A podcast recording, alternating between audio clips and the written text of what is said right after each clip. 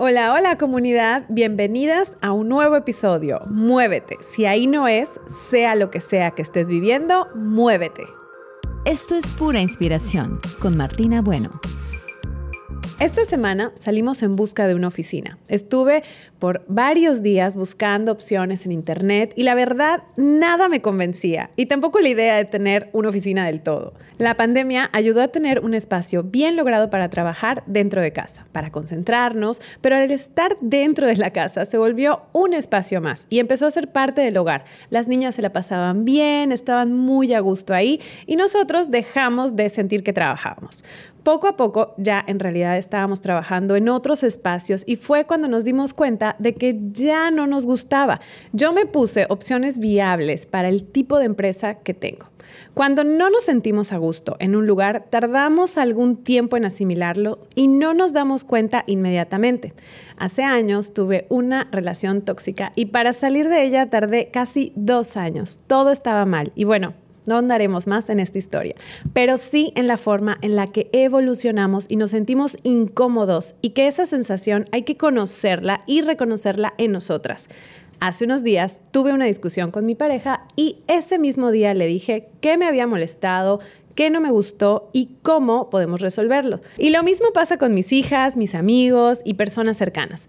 Con el tiempo vamos puliendo esa manera en la que nos damos cuenta, analizamos y actuamos con las conexiones interpersonales.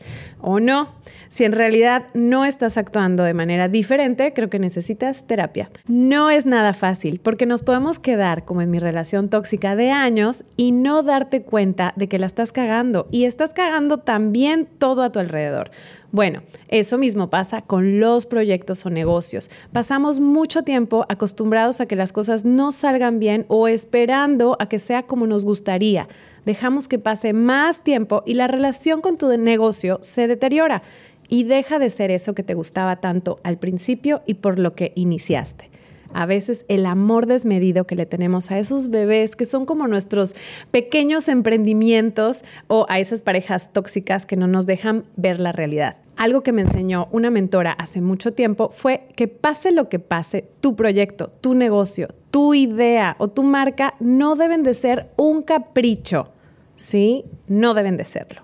Tal cual lo escuchan, querida comunidad, no es a huevo. A veces, muchas veces las relaciones son como los proyectos, se desgastan, pierden forma, consistencia y como les platicé al principio, no nos damos cuenta de que ya no nos sentimos a gusto y a veces nos quedamos ahí por comodidad o porque no sabemos cómo resolverlo querer encontrar una nueva y mejor socia, un nuevo y mejor espacio o una nueva y mejor pareja lleva tiempo, pero sobre todo conocimiento de una misma, de lo que quieres. Y para saber qué es eso que realmente quieres, también puedes preguntarte, ¿a quién realmente ayudo? ¿Realmente estoy ayudando? ¿Tiene algún propósito mi negocio? ¿Cuál es el propósito de ese emprendimiento? ¿Qué quiero yo? ¿Qué espero yo de todo esto? Y como siempre comunidad, espero dejarlos con más dudas de las que ya tienen. ¿Qué quiero hoy de mi proyecto de negocio? Cuestiónenselo todo. Medusa Producciones y Trampolín Digital presentaron